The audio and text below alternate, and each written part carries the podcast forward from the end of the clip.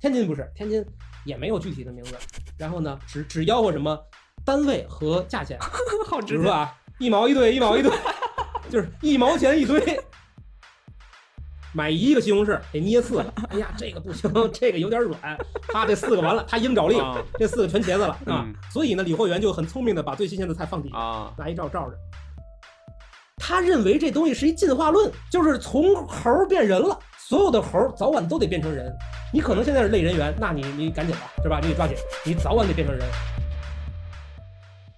欢迎收听由群岛 FM 出品的《城市罐头》，大家好，我是姚。大家好，我是小王。今天我们请到的嘉宾是来自神奇建筑研究室的主持建筑师朱启鹏老师。朱老师给大家打个 招呼。嗨，哎大家好，朱老师要不要给我们介绍一下为什么这个研究室叫神奇建筑研究室？哇，你们所有人都爱问这种名字，啊无非就是让那个甲方好容易记住呗，是吧？啊，宣传的时候没有重名的，嗯然后一听就记住了，这名字嘛，大概就是这个意思，嗯是吧？那今天请朱老师是想跟大家聊一聊北京的菜市场。那其实聊菜市场，我们也会聊到北京城市的一些变迁。我觉得你们聊这个问题挺有嗯意思的，因为我我我总在说这个事儿，所以我说的我已经身心俱疲，你知道吗？哦就是 就已经无感了，嗯所以我特别想听听你们俩，就是你们俩，比如说你们聊菜市场这个事儿的话，你们去逛过菜市场吗？你们在美国那么多年了，在哪儿？就是在在美国逛吗？也也没那么多年，我都没有。我跟姚是嗯都在中国和美国待过，然后我去年对是在荷兰待过，所以我觉得可以、嗯可以分别讲一下吧。对对对，嗯，哎我我觉得我都在美国，好像没见过正经菜市场，我就见的都是 Costco 这种。我也没见过哦，那对那吧美国要分地方，你们嗯如果去的都是大城市的话，嗯确实是没有菜市场，但我们这边其实还是有。就啊，这种你小你们是属于小小城城镇市，嗯嗯呃，我在安娜堡去过一个特别好的一个，也不是菜市场，就是一个卖菜的小商店。然后它是在我们老师的那个办公室的边上，然后它就是一个，就我们为什么会去那儿？因为就是早上要参观，然后我们去那边买咖啡。就它是其实前面那个结账的地方有卖咖啡，然后有卖早餐，然后里面是一个像像菜场一样的，就各种各样的摆在那里。然后边上他自己搭了一个那种玻璃棚子，然后是让你们在那边吃饭，然后还放一些书和杂志这样子一个东西。嗯然后它的商业模式大概就是，它是只卖当地的这些农场主产的这些新鲜蔬菜，就是当天他们直接拉过来，然后在这个地方卖，然后也是每一个上面都标这是哪个农场，然后什么人种的，嗯嗯，然后这样子，而且价格其实也不便宜，应该，但他就是讲说，啊、其实就算是美国这种就是呃农业特别集约的，像这种小农场主还是一直在减少，就是像 Costco 这嗯种嗯整合产业链的，像这种小的嗯农场主其实是很难生存嘛。嗯然后像当地他他们就讲说，大概有百分之九十的这种小农场主，就是从五十年代到现在就消失掉了。然后他们这种商业模式就是说专门提供机会给这种小的，然后鼓励当地人来买，然后就说我们更新鲜，而且就是运输成本更低，我们更环保。然后甚至它其实还有一点这种，呃，小的社区中心的这种呃功是能吗在。嗯对对，然后我印象特别深，就是你在里面喝咖啡，它那个玻璃棚子里面有一个小板凳，然后上面放了一个柜子，然后一个玻璃门儿，然后里面全都是那种诗集，它就是你可以，哦对你就是他们会组织那种读诗啊什么活动，然后你可以捐书，然后你也可以把那个书带回去读一读什么的。嗯我们这边还会有像底特律这种，就是呃、嗯城市收缩特别严重的地方，嗯，还有就周边这嗯些小卫星城、会有那种市集，就特别像嗯中国农村那种的，可能就是每周有一哦天，周围的这些 跟欧欧洲也有这种。对对欧对洲对也有，对，我欧洲们也这儿有其实也有，所以可能不是一个特例，我们是属于中型城市吧。然后我们是每个哦 community 会有自己的，可能每个周末会有一次这个市集。平时来呢，卖其实菜吗？对对对，来买菜，然后还有一些嗯就是叫什么有机产品这种的。哦，对对对，是对嗯是那种是那种对对，但是平时其实大部分时间还是去大超市，而且美国超市的那个菜啊，它的那个尺度就跟国内的它也不太一样， 就是什么 都什么都巨大。之前我没去过 Costco 嘛，然后因为疫情，嗯我是叫 Costco 的外卖，只有 Co- Costco 大吧？就是美国其他也大，但是 Costco 是特别大。然后我我就对看着那个图，我觉得这 scale 没问题，就没想到它那个包嗯装 scale 它也、它也是偏大的，等比放 大的，对 对对，等比放大。到了之后我都傻了，给我运来两箱菜，反正也是吃了吃了一个多月吧，最后都吃不了，都烂了。送来的芹菜跟小树一样啊。然后在荷兰呢，我其实也是常去的，就是跟美国这个差不多的一个市集这样的，是在我们嗯公司背后。然后荷兰其实超市跟市集会特别不一样，因为荷兰的菜好像很少啊，它的超市一年四季全是那些东西，它永远在嗯对固定的对摊位，然后特对别没有味道的一些菜，种类也特别啊少。但是市集里的那些菜呢，就特别好吃，尤其是水果，但是坏的也很快，所以就是完全不一样的两种产品。真假？你这个听着特别 的对啊，不太你合理。嗯，为什么？就我觉得是因为超市那种就是有很多呃各种添加的东西吧，大概真的吗？我在西班牙的时候，我对记得我在超市买的菜质量都特好，真的啊、就是对对那对，还挺就不特一样好。就在国内经常会买菜回来，好像说这茬儿西红柿没上茬儿好吃那种的，但是就是我在西班牙的时候，基本上每次买的都特好吃。嗯， 但荷兰就不会存在，就是这茶比上茶不好吃。荷兰是非常嗯平对均的，就是不好吃，哦，就是不永远都就是是不是不好吃是渠道不一样吧？就是可能就是就是不好超市吃。的都是那种的嗯，对，可能啊。我听过一个说法啊，就是其实你们说的这个跟呃食品工业嗯嗯发展有关系，嗯就是我们我们在超市吃，其实现在中国也慢慢变成这种情况，嗯就是比如说现在咱们北京、嗯北京的菜吧，多数都是山东寿光的、啊，啊，啊，然后呢，山东寿光是一个巨大的一个生产蔬菜的基地。嗯呃，据说有卫星去拍摄它们，然后整个这一片地百分之八十的土地都用塑料大棚给罩上了。嗯哦，它不单是这个生产各类蔬菜，而且是全天候、全年候的哦在生产，它已经是一个工业化嗯思维了。然后我听一个搞食品工业的朋友说啊，他说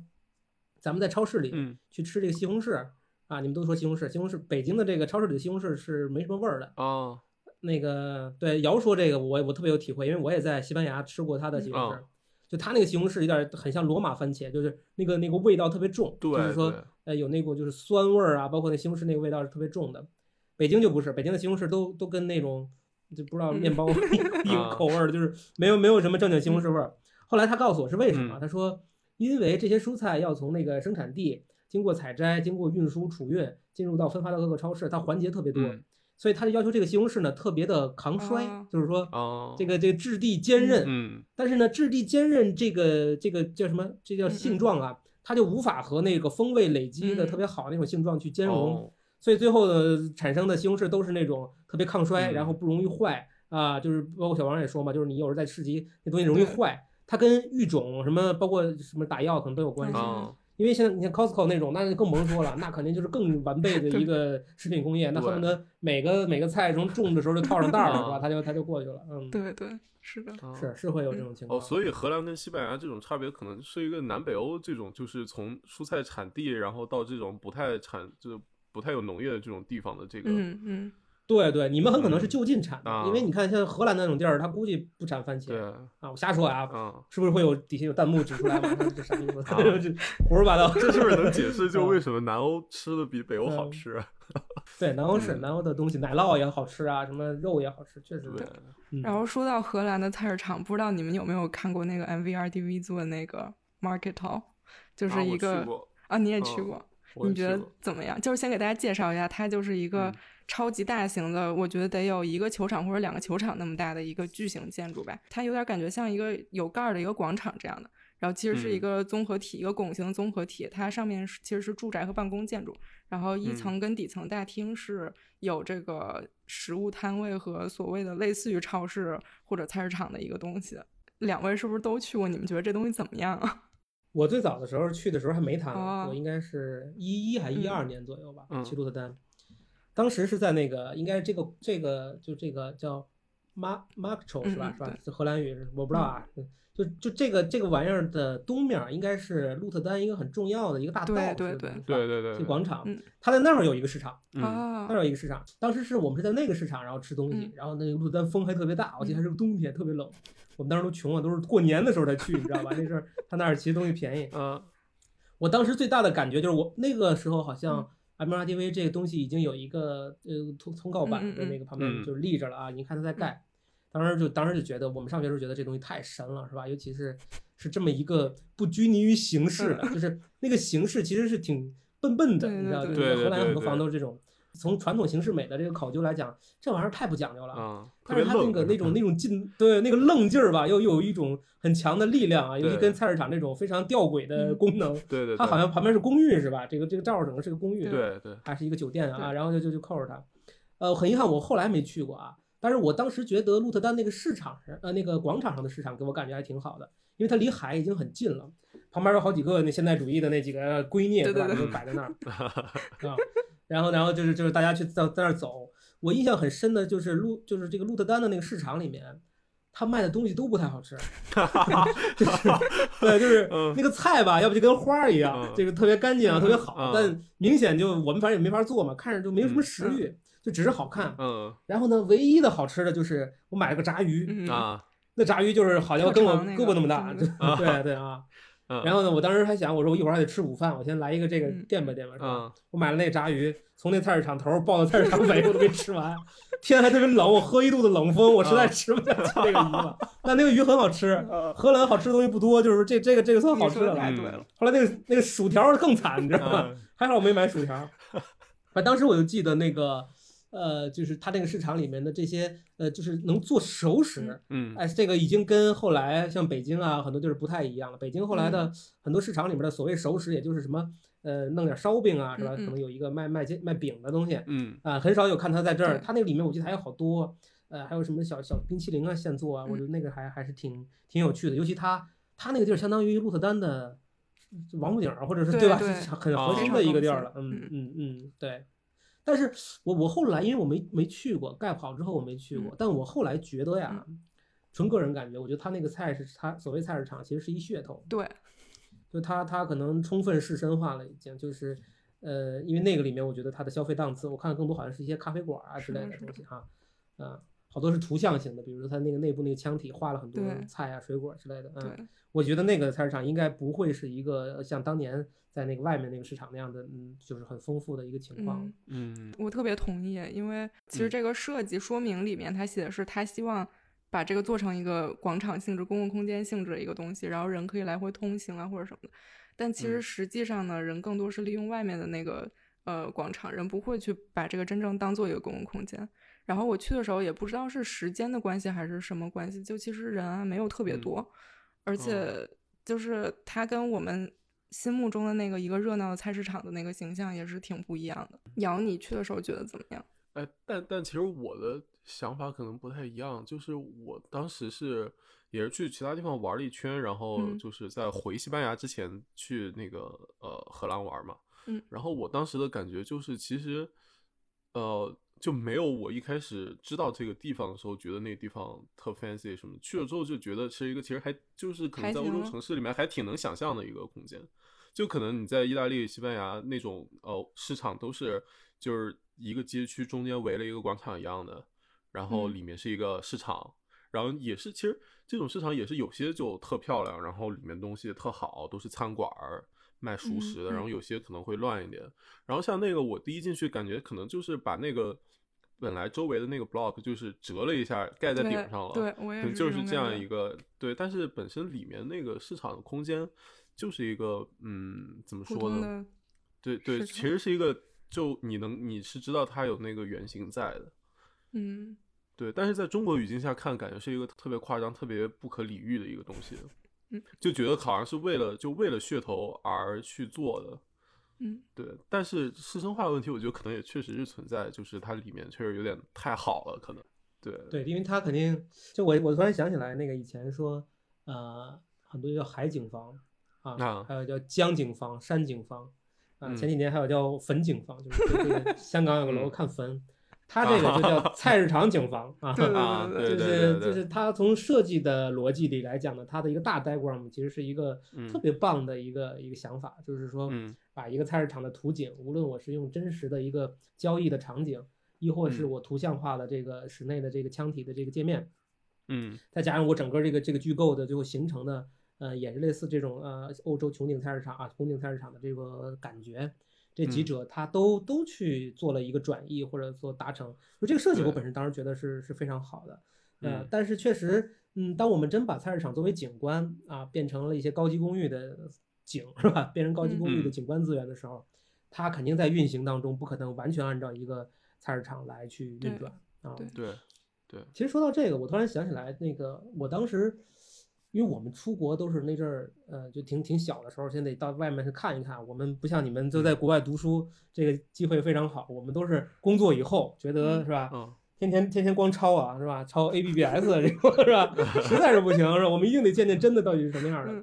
于是那个，我记得对我触动比较大的，实际上是在京都那个锦市场。嗯嗯，因为其实你看中国人去日本啊，他往往会比这个西方人去日本啊或者中国人去西方啊有更深刻的感受，是因为我们那个文化有一个有一个近似的关系，就你嗯特别能够去去换位去想想他的问题，你特别容易通感。然后我对记得当时在那个锦市场里面，我就是还是对我触动很大。其实那个锦市场按道理讲也已经变成一个旅游胜地了，是吧？那个我是一零年去的，一零年去的时候它也是旅游胜地，就是说里面那些店啊各方面的也都是，呃，可能很多面对观光客吧。嗯让我感动的那个那个幕场景是在市场门口儿，它市场那个是它是一条街，周围有好多的那个社区，它的其中一个门的门外面，我当时看见呢就是几个中年大叔啊，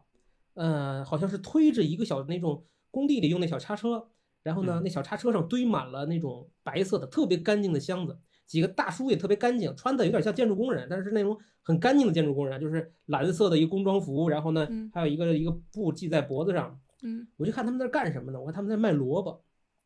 啊，他那个小叉车上装的那几个很干净的白箱子里全是萝卜。嗯，然后呢，最最震撼的是他那个萝卜呀，每一个也是拿一个塑封给塑起来，然后呢，哦每一个塑封萝卜上都贴着一个他自己的照片 儿天啊，就呐就他就是那个人的自己的照片儿，然后旁边儿哦大概就是他姓什么叫什么，他这萝卜产自哪儿，这个萝卜大概什么时候种下的，什么品品种，因为很嗯多是汉字，我大概能看懂。就是这玩意儿不是个，你要是个鲍鱼是吧？你是一个对对对啊东星对斑是吧？好几千的我 OK，它 是一萝卜，就白萝卜在那儿一嗯弄，每一个一个自己，每一个一个自己，嗯那个萝卜在那儿卖啊啊。然后，然后包括跟他买东西的人，我看那个那个感觉就就是很熟稔的一个关系啊。啊然后我就记得有一个有一个老大娘去买东西，在跟他聊天儿，跟他聊的时候呢，又来一大爷。嗯，然后呢，这大娘就跟这大爷开始比赛，鞠躬比赛，俩人儿这俩人得有七十往上，七十往上，这俩人原地鞠了三十个以上的躬，啊，我后来是各自显露疲态，实在是受不了，就是要不就这样吧，是吧？然后大爷赶紧撤，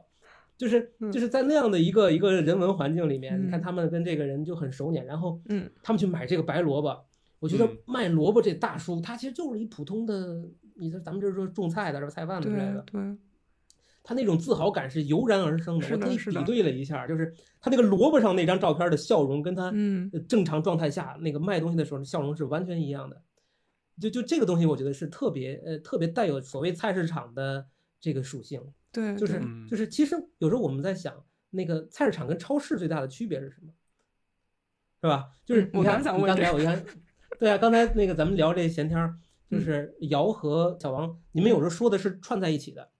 对，就其是有实的时候很说不说一的是样是 Costco 的事儿，是吧？嗯有的时候说的对是对是市集的事儿对，但对其实这两样东西，嗯，挺不一样的。对是的，比如说这个这个超市啊，超市我感觉它就是一个单纯的人和物的关系，啊，它会对把这个对物收拾对的很好，分门别类的，然后它没有重复的。这一超市里面所有的东西都是给你，你时时间熟悉了，你都会知道它在哪儿。嗯但菜市场是一个呃人与人、人与物的一个混对合关系啊，甚至人是主体，就它有很多嗯摊儿啊，卖的东西差不多啊嗯，那你你其实最后你会去选人，就这是人的上次是骗的我，我再也不对对再也不对去找他了，是 吧？啊，这个这个经常跟我送一根儿香菜是吧？就对菜市场我经常会遇见这种情况，比如说嗯，哎，他就给你点小恩小惠，这个一毛五不要了，是吧？抹对啊个给你零来根对香菜嗯，做菜没对葱吧，对我给你对送你一根葱是吧对？对对嗯，是的啊就是对它是它是人的关系在这里面是非常对重要的。对而且菜会和人合一，嗯就是就是像咱们说那萝卜大哥，他跟那个菜就就在某个程度上就合一了。他自己觉得种植和销售这个萝卜，形成他自己人生的一个补全，或者是他自己嗯人生的一个体现。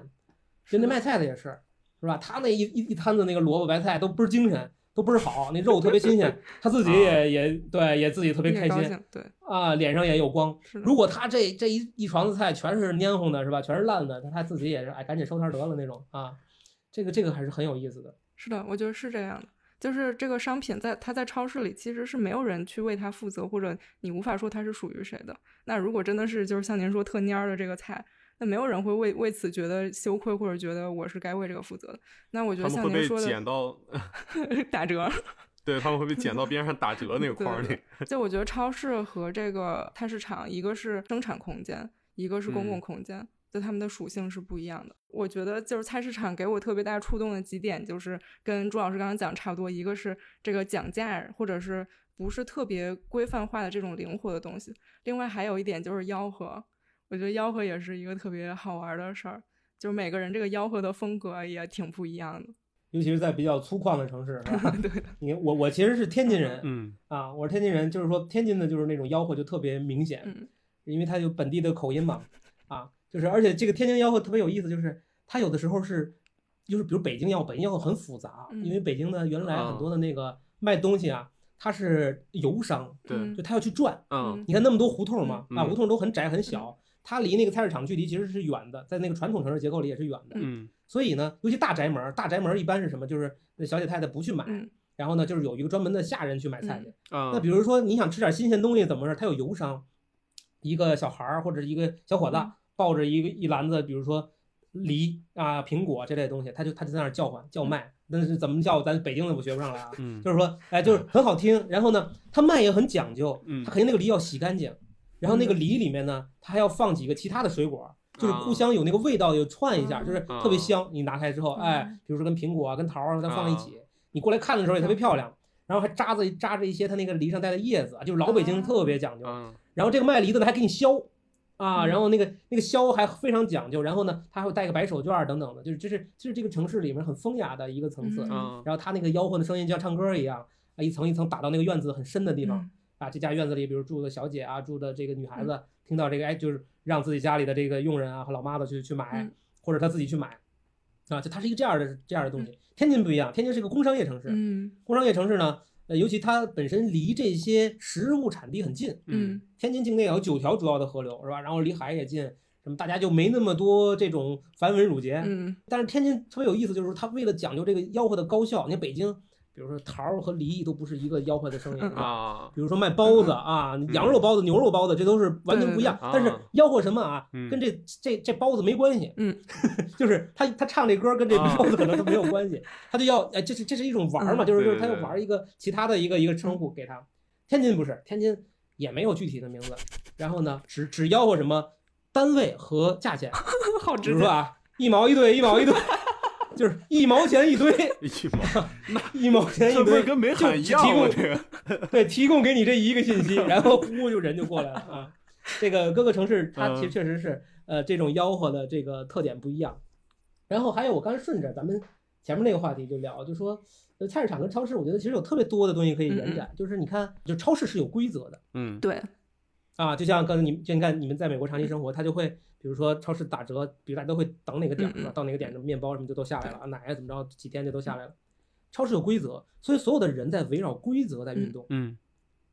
啊，包括那个在超市，超市呃卖菜有菜贩子，超市有理货员啊，嗯是吧对对？对理货员，你看中国的那个菜卖菜这个区域的理货员，他跟卖菜的某些属性是重合的，但是呢，他会和你一同围绕这个规则在互动。你们俩小孩儿肯定不买菜，我是真买菜，啊，我我买菜我在超市 买。啊对啊，我在超市买菜的话，我就会发现，比如说他一早晨上的新菜，他其实会放到他那个货架的下边。啊对，因为什么呢？特别早起的都是老头儿老太太，啊老太太呢买一个西红柿得捏四个， 哎呀，这个不行，这个有点软，啪，这四个完了，她鹰爪力，啊这四个全茄子了啊。嗯所以呢，理货员就很聪明的把最新鲜的菜放底太下，有意思了。拿一罩罩着，啊，先把这些烂的先走 一走，哎，然后呢，等这批最挑剔的顾客鹰爪力这帮人、铁砂掌呢都走啊了，然后那个新的拿上来。嗯啊，他他这样这样能够持续，他在他在围绕规则运太有意思动了啊啊，包括他们他们那个东西，比如说呃也到时间了，他会你会捡一些好的，你你还还在这凑着，有一些烂的就摘出来。菜市场不是，菜市场是人在制定规则，他随时在在变化自己的规则。比如说他一看今天，比如来菜市场的人少，他可能就会降价，啊他，现场就调整。啊，对对对对对，嗯还有呢，比如说就是他一看这个今天他这东西卖的挺快，嗯嗯比如说他剩下几样菜都卖完了，他就这几样了，他就会快速降价，哪怕这个菜很好。啊，哎，我在三元里就碰见过，嗯三元里就是有一个很贵的白芦笋，平常都不舍不得吃。嗯那天他卖的生意不错，是吧？他马上就可以下班了，啊这五块钱全拿走了。啊平常那堆得得十五啊啊，就是有这种他自己制定规则。当人自自己制定规则的时候，他对这个事儿的掌控欲和他对这个事儿所所所花费的心思和状态就完全不一样啊，对对，其实这个就而且是利用率高啊。啊，对嗯，就我在国内，我其实自己就我说实话是个特别不爱逛菜市场的人。爸我妈让我去出去买点菜什么，我还特别不乐意去菜市场，就是因为我感觉他们那套规则我我不太玩得透，你知道吗 就是他们那个沟通方式，就我我特别特别陌生，而且我进去跟人说普通话，好像就就就不嗯属于这儿那种。对，反倒是就是超市的话，让我觉得特别简单，就就像我平时在美国买菜，什么我就是什么，对我我我其实，在超市买菜，我就一个原则，就是那种负担得起的，就是蔬菜和鸡蛋这种的，就挑最贵的，一定是最好的。 对，但是你去菜市场让我怎么挑，我就完全是就两眼一一抹黑那样子。我觉得你说这个挺有意思，他他嗯就是把菜市场跟生活方式或者人群特性就是联系起来了。那我觉得得这不光是你一个人的问题，可能是我们我们这一代人他的这个生活方式或者他的这个行为模式已经发生变化了，对他可能就对菜市场这种模式他已经觉得很陌生了。对，确实，其实这个我们在研究菜市场的时候，比如说在一五一六年，北京关闭菜市场特别多。呃，我们当时分析它有什么原因呢？因为其实菜市场是跟人民生活息息相关的对，是吧？嗯呃，关闭的时候呢，大家是有怨言的。嗯，但其实你去看啊，关闭那几个菜市场，包括我们之前呃反复说的那个钟楼菜市场，嗯它本身也在走向这衰个所谓落叫没落吧，哎，走向衰嗯落。这个这个并不是说，呃，就是如果说我们不去关闭它，它可能也是越经营，然后是的越走下坡路。是的，哦，这个就像你们说的那种，就是说，的确是有代际的不一对样，代际差异。我父母特别喜欢逛菜市场，嗯啊，然后他们很享受在菜市场跟菜贩子社交的这个过程。嗯，对对对，啊，包括谁是好人，谁是坏人，是吧？ 谁跟我客气啊，对对这对这种，因为对于他们那一代人来说，社交是一个非常正常的事儿，就是跟邻居打嗯嗯招呼，啊跟亲戚走动的勤，是吧？对跟嗯同是的学、同事、战友这些对有经常性的聚会，对这是他们这一代人的生活方式。所以，当他们走向老年的时候，他可能反倒呃圈子变窄了之后，这几个菜贩子反倒成为是他唯一一天的的对，嗯，对对对对，沟通的这个主要渠道是就的是，我到后来就就我妈每天拿这个买菜当成一个很重要的事儿、嗯，啊，你会看她跟人家聊的都不是菜的事儿，你知道吧？啊， 对 对啊，对，巴以巴以局势啊， 这种啊卫星上天，疫情怎么样啊，都是这种对对对啊，关注人家，像我爸还关注人家孩子上学问题啊，啊，就你们都怎么样，住哪儿啊？这对 前两天下雨大，房子漏没漏啊？这就跟菜没任何对关系对啊，对是吧？啊，就是熟人社会里面生长起来的这些人，他可能有一个长期的延续的这么一种社交的习惯。是 的，啊对我觉得这个事儿就是也体现了城市空间对人的行为的一个规训，就对是慢慢的我们这一代人就是被这种新的呃城市空间还有新的这种社会运转模式已经被规训了。就是呢，包括你们现在这一代的，我们当时就发现，比如像我们这个岁数的，嗯其实就嗯，多数是不太逛正经菜市场的，我们去逛的是的超市啊，对，啊，就是像瑶说的这种，就是呃，我可能也看不懂菜怎么样，嗯，你让我去跟那个人社交，我还有点紧张对啊，然后我也看不懂菜怎么样，我去挑去捡，我怕他还会有什么意见，是吧？对，因为我们无法跟跟菜贩就已经无法形成对话了，对对这这种时候呢，那个这个超市就把我们给救了，是吧？反正按价格来，然后都包的好好的，对它包的越好越好，嗯嗯就这对个它都洗干净了，切完了才好的，卖的对最好对啊。对，这还是就是我们这一代的人会多一些。你看到了更小的这波人，就是孩子们都不不买嗯菜了，他们直接买东西直接吃了，是 是吧？便利店是特的别是多，的你看啊，对，尤其像南方上海啊，便利店这些东西，他直接在里面是的吃了，他无所谓，就对他来讲，这一顿中午的盒饭四个菜嗯很好了。对，我还要在家我弄四个菜，这不疯了吗？这玩意儿，就他也没有时间。对，对，所以其实我有时候我看，嗯，就日韩吧，就我就看东亚社会，东嗯亚社会跟咱们有一些近似的关系，他们的发展方向可能就预示着某些我们未来的一些嗯趋势。对，呃，我有很好的朋友，他在日本啊，就是住了很久，他就跟我说，他说这些菜市场，日本的菜市场，你们会觉得怎么样好啊？嗯大家在里面徜徉着，觉得很有趣。其实这些菜市场也在变嗯化。嗯，他说过一个特点，就是比如说日本的这些大城市的菜市场里面，豆腐店在减少啊、为什么？比较就是难做因为豆腐是，哎，在这个市场里面为数不多的要现场嗯制作的这个东西。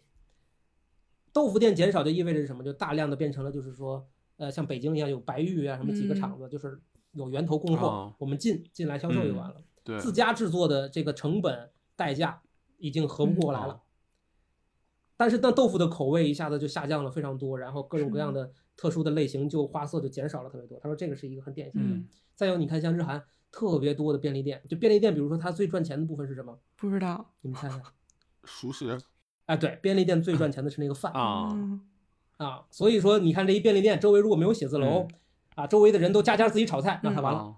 因为他的水也比别人贵五毛，对是吧嗯所有的这呃吃的东西也比别人会贵一些。他最有竞争力的、最不可或缺的大宗，实际上是他的手那个食，就是说那个那顿饭。嗯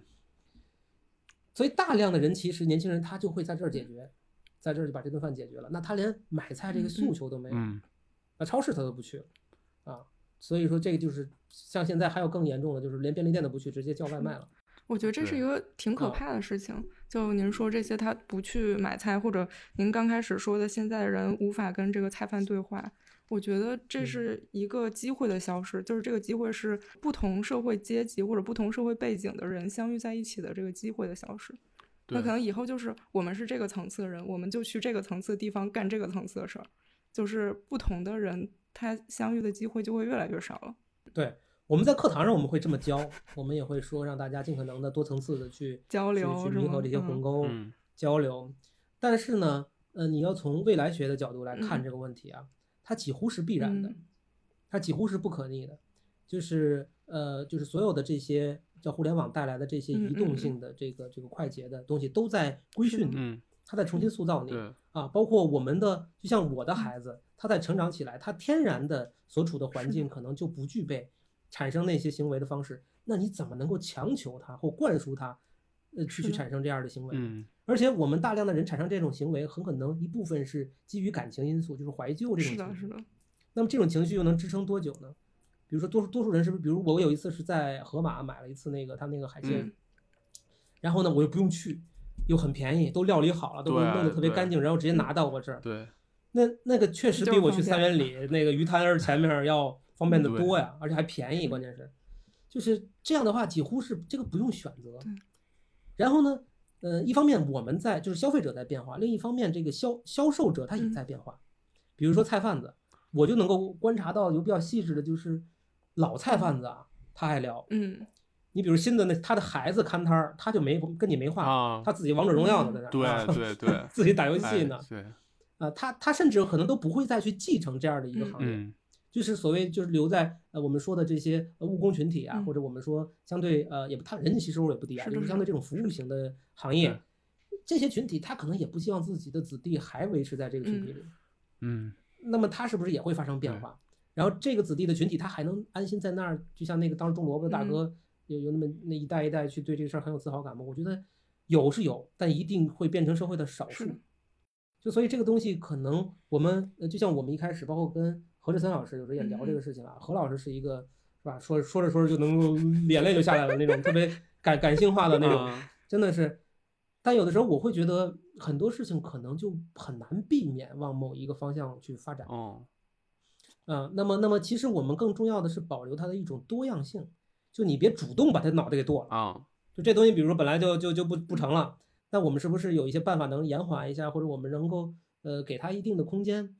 但是呢，它可能萎靡或者是消失这个事儿，呃，本身可能无就是法一去个必然去逆转。嗯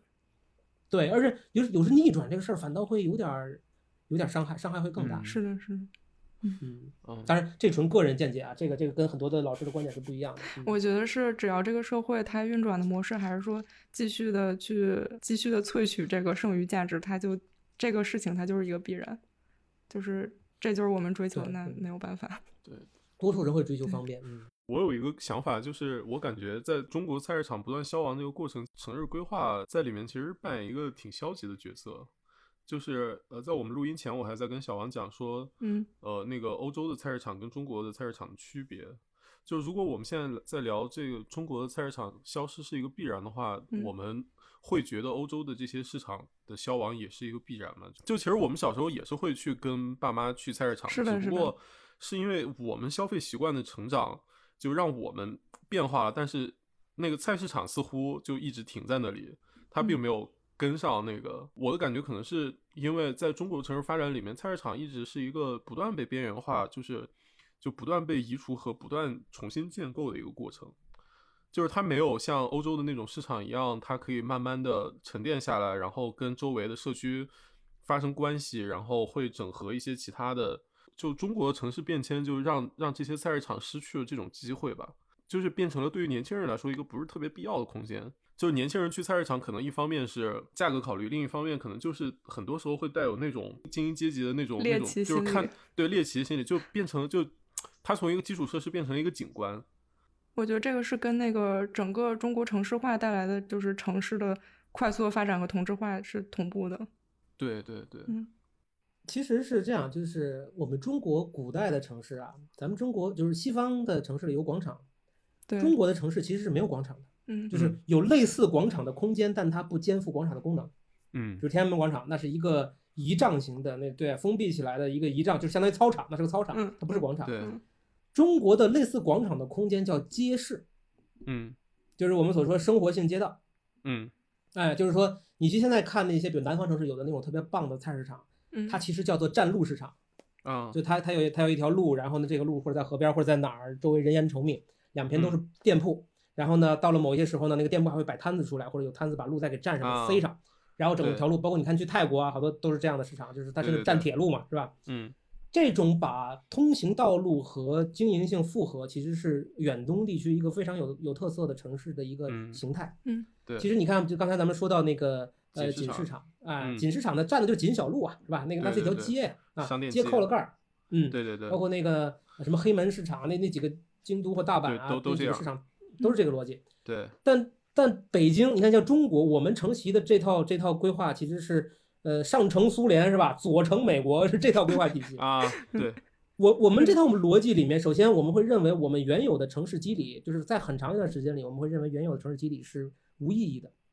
啊。嗯然后呢，嗯所有的街道都要被规划为通行型街道，而且是汽车导向的。啊，是的，那么在汽车导向的街道的面前，街市是完全不可能存在的对，啊，它就最最多变成个单边儿了，那而且就是店铺了。而且呢，你既然是美国导向的这样的城市管理方式，那这个街道的两边的环境就有一个比较严格的要求，你的所有的经营行为要在这个呃建筑内完成。嗯你那些东方特色的招幌啊、牌匾啊那些东西，其实都都其实都是没有是是反向的，嗯所以它一直是城市整治的目标嘛。所以你看那个最早我你们都都小，我我小时候啊，呃，当时有一个农贸市场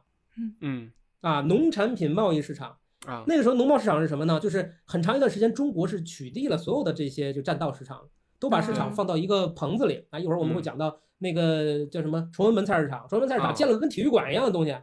嗯一个大的一个大巴西利卡，我靠，这这里边全是啊那个卖菜的嗯，它是一这种玩意儿。那时候是这么干的，包括或者搭一个棚子，铁皮棚子啊，那你们都已经很熟悉这种。对，那个时代呢，八十年代末九十年代初呢，就说这东西又不够了，怎么办呢？那就占占路市场吧，就有一些不太通行的路，干脆就变成了农贸市场，就是有一些摊贩就能可以过来做生意。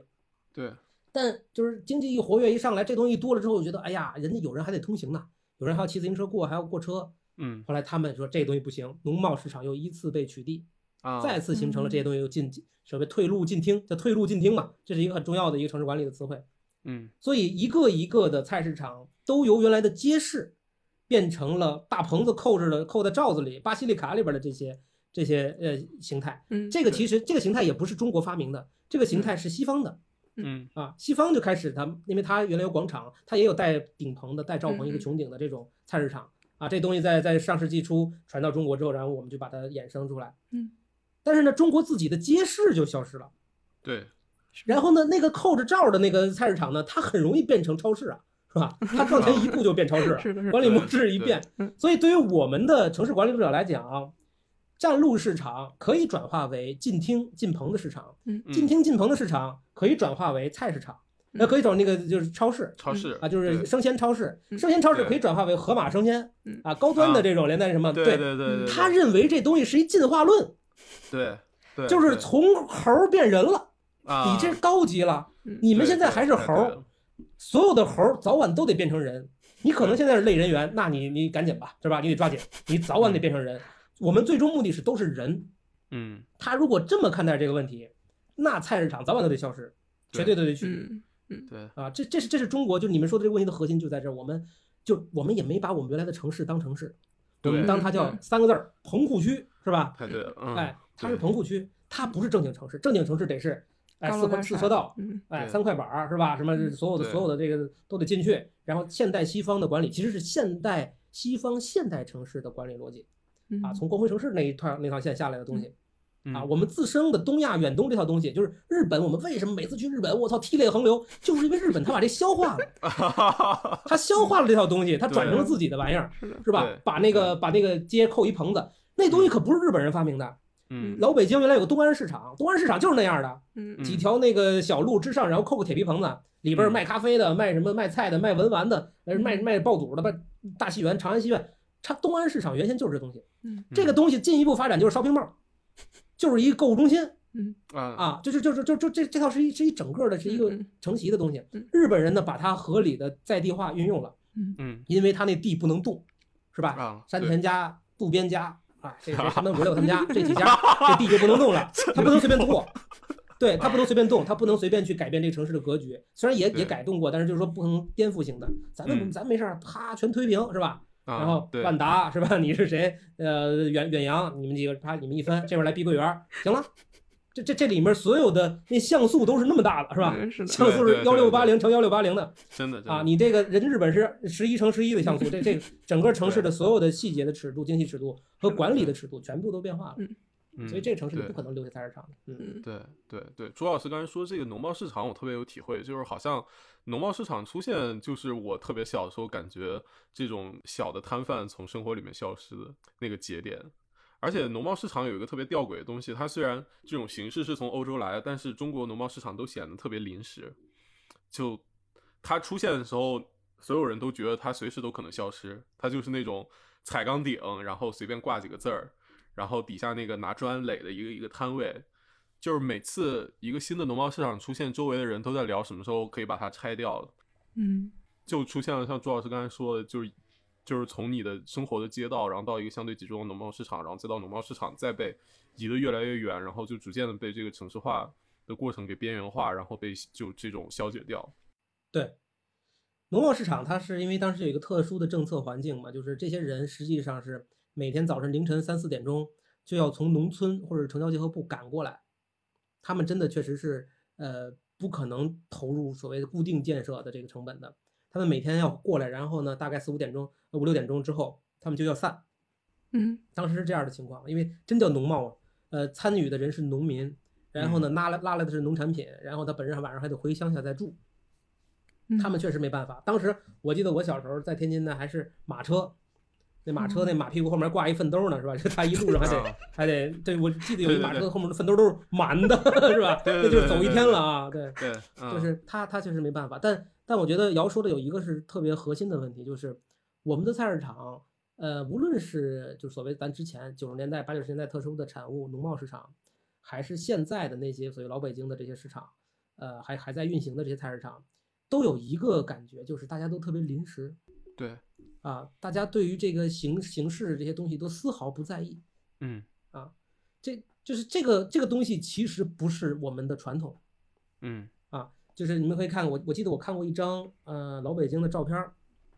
他嗯画的是什么呢？就是你知道原来北京的这菜市场啊，这市场里面儿就是你们所熟悉的那些老北京那个小吃嗯，爆肚啊、爱嗯窝窝啊、什么卤煮这些东西，其实是在市场里面卖的。就是嗯，他他因为他甚至还要挨着这个卖肉的，比如说爆肚嗯的这个店，他要挨着卖羊肉的、卖牛肉的这地儿，对，嗯哦所以他才能够拿到很新鲜的内脏，当场就在那哦儿涮了就吃。嗯啊，就是咱们现在都羡慕广东，哎呦，猪杂粥是吧？这个这个猪恨不得刚宰完，然后这个嗯蹦着的那个那个那个那个猪杂就来了，就 也就不做至粥是吧？这广州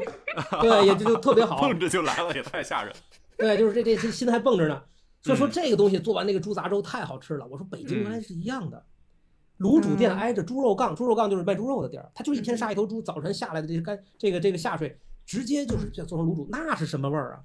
是吧？所以嗯现在都说这个北京的小吃不好吃，是因为北京城市化太完整了。嗯啊，北京的城市化导致它所有的这个食物的这个冷链太漫长了。嗯，你知道北京没经处理的大肠都进不了六环，天呐，对，就是那大肠基本都拿水煮过一遍、掏了一遍、洗了一遍了哦，那个东西才能进到你的超市里面。那哎带着里面那个满满的内容的那东西就不不可能进来的嗯啊！它叫卫生问题，它叫卫生问题，嗯嗯就是我们一层一层的这个卫生管理，最后导致了这个这个东西它其实很多的风味可能就就就流失了啊！但是扯远了，扯远了啊！嗯， 我要说的我要说什么来着？我都忘了。对，就是说他们为什么会对这些固定的东西就没有这个感情呢？就你去看那个老照片里面，卖爆肚那个店，那个小伙计穿了一身白，嗯然后然后它前面有四五个缸，那四五个缸应该是装这个调料啊之类的，每一个缸拿到现在都得上拍是吧？港币好几十万那种，就是特别漂亮的青花缸。然后它整个那个牌匾招幌特别干净，大玻璃盒子，嗯，就是他对他的这个职业有要求，嗯他对他这个这个所做的事儿有严格的要求。我不跟你说吗？就是以前老北京卖萝卜，那人都得穿特干净，它跟那是一样的，嗯每一个萝卜洗干净了，嗯然后你要吃还给你打出花刀来给你端着吃。但因为那个时候这东西也金贵，嗯，它不像现在一地一地的，就是那个时候，如果说这这有点不太好啊，就是说就是说呃从乡村来的这些卖菜的菜贩子，就是说挑着菜进来的，大家是觉得这个就肯定得便宜，他等而下之。城里面的坐商也有那菜店，嗯都非常讲究，是一样的，有字号有匾的嗯啊，不是就写两个字儿一个菜 就就就完了，不是这样的。那个时代大家都对这个有要求，因为它跟这个职业是一个充分结合的。嗯他不嗯认为这个职业有多么样儿的，呃，就是怎么说呢，多么样儿的不不雅观，或者这个业职业有多么样儿的就很随意，他嗯不是这样的。嗯而我们长期以来，就是其实你像农贸市场这个阶段等等这些阶段，其实都有一个人的潜意识的输入，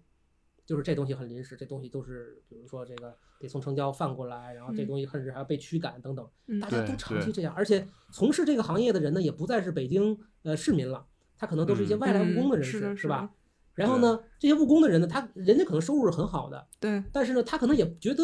我在这方面提升并没有，就是我自己对应的一个需求的满足，嗯是吧？我提升它有什么用呢？嗯是吧？对可能包括这市场什么时候拆了，就是他无跟他有很什么感嘛，关他系觉得呢这东西，对对对，他也没没什么多余的需求嗯啊对。反倒是我觉得像这几年确实是好了一点了，比如像三元里，嗯啊，那摆菜的时候它就会会稍微精致一点儿嗯，啊，像但是我觉得还是一个很长一段时间的就价值落差，嗯包括对对这个对职业的一个认可度。就以是前的北京卖菜都有都有字号，卖干果的、卖木瓜子儿的，嗯都有嗯匾的，都是书法家给他写的。嗯嗯他在他对前门租一个一个店，他是我这两辈子都干这个，三辈子干这个，他是有嗯有一个嗯自豪自豪的感，嗯跟那个卖萝卜的印照片是一回事儿。我们东是亚的是是有的这么一个传承的，但是现在这个这个社会，大家可能就会这个东西就淡了啊。嗯，反倒是这对嗯个这些呃，就卖菜的他们自己也不太会去在意这，即使有条件改善，他也不去改善这是个。的哦是的，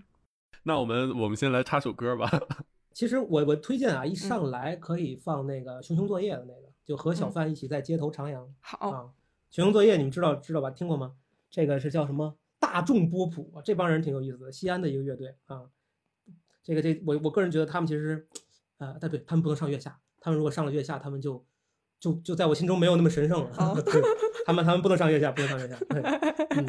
呃，真的，我觉得就他们真的像一些诗人。然后呢，就你可以看那些歌词啊，就是嗯它其实反映的，呃，既不是爱情，也不是有感而发，也不是什么嗯大的道理，或者我特苦啊，我好难受啊，我我我一定要怎么着你们啊啊，嗯，不是那种。世界他欠反我映的就，是一 些对全世界欠我的，我早晚打你们一顿，就不是这种。他反倒是反映的是一种很琐碎，甚至有点油腻的生嗯活的很多的细节，这个特别有意思。啊他们很多歌都有都有这样的，就有是意思，就在很多生活的细节里面去阐释嗯，呃，这个生活的面貌，就跟菜市场很像。嗯，太好菜 了，市场很难去抓到它的某一个特质。你说菜市场真正代表了善良、高尚、是美丽，我我觉得未必。 嗯它就是生活的真实，生活的真实嗯就是嗯琐碎的，找不到主题的，但它特别真实啊它在每一个人的生活里面都会存在啊，都嗯时刻跟你去有互啊动。对，要不要要不要听歌？后面聊聊您最近做就是在做什么项目呀？好，我最近其实在做一个展览，嗯大概在十月中旬吧，其实那个也挺有意思的，那是关于前门大街的。嗯前门大街其实在这个上世纪五十年代的时候拍过一组照片儿，当时是手绘院和那个北京建筑设计院嗯拍的。那个那个挺有意思，就是它很用建筑师的逻辑去拍街景立面儿，等于把啊前门大街整个记录下来了啊。现在看起来很珍贵了，就是说这个嗯当时还没什么太明显的意识，当时就去拍了。拍完之后呢，因为后来前门经历了很多的所谓沧海桑田的变化吧，嗯尤其是零六年的时候，等于是彻底全拆了之后，然后重盖的。然后嗯据说啊，据人家说，这个重盖的时候是参考了这个当年的这个历史照片儿， 所以所以我觉得这事儿就很有趣啊，很有趣，就是，嗯、然后盖成了现在这个样子。嗯、前门按道理来讲，应该是北京这几个传统商业区里目前最尴尬的一个，就是它确实是跟原有的很多东西是衔接不上的，包括它的一些所谓老字号，也往往不是它最佳的状态啊，然后嗯被很多人诟病现在的情况。然后呢，我们就做了一个一个一个项目，就该干什么呢？ 对照着这一九五几年拍的老照片，我们用现代的摄影技术去拍现在的视频，远角度、远位置，去去还原当年那个角度啊。然后呢，我们又根据五八年的那个那个情况啊，就当时那个街道情况去建模，啊把一个一个建筑反成了那个立面图、线图，然后我们就把这三者叠在一起。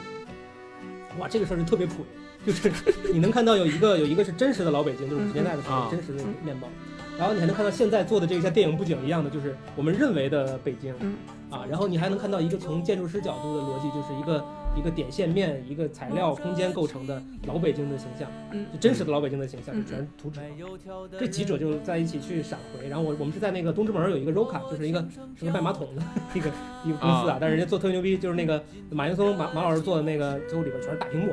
我们啊最后就拿那个大屏幕去复原这个这个这几几几个街景的一个一个冲突，嗯是吧？有有一个面是老照片儿，这一面不是突然反一下儿变成图纸了，这个面呜，现在那个人就走过去，呃啊，这这啊，就就这么一个一个小小互动的一个嗯一个装置吧，算是啊。嗯然后他在呃东直门外大街播放，朝向街道啊，这个我觉得还会挺有趣的。其实就是，呃，北京是一个非常的奇怪的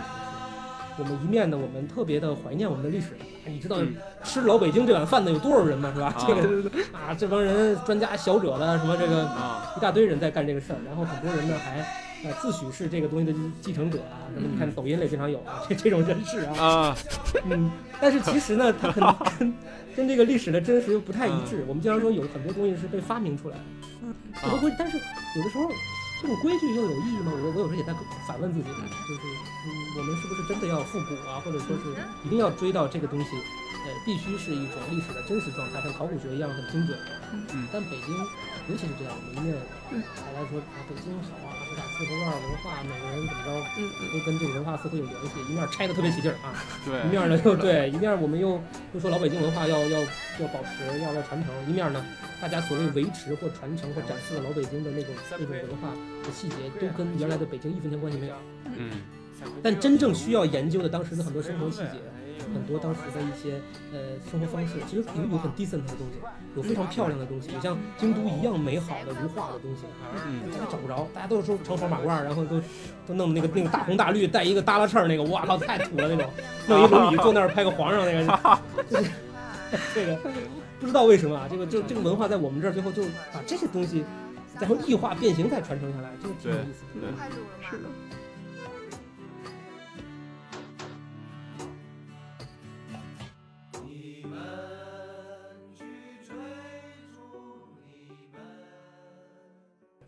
嗯，那我们说到这儿就继续顺着前文这个话题聊一聊具体在北京的这些菜市场的变迁吧。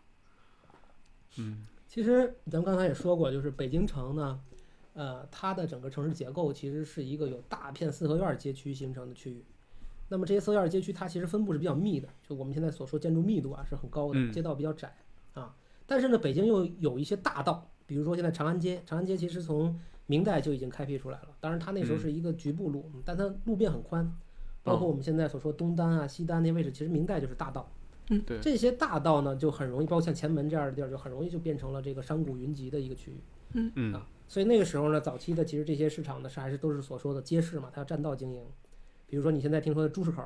嗯啊，猪市口呢那地儿其实原来是那个那个肥猪的猪是吧？卖猪的啊地儿啊，后来后来改成这个啊，包括什么那个有很多这种啊，包括菜市口啊，菜市口呢就是一个菜市场，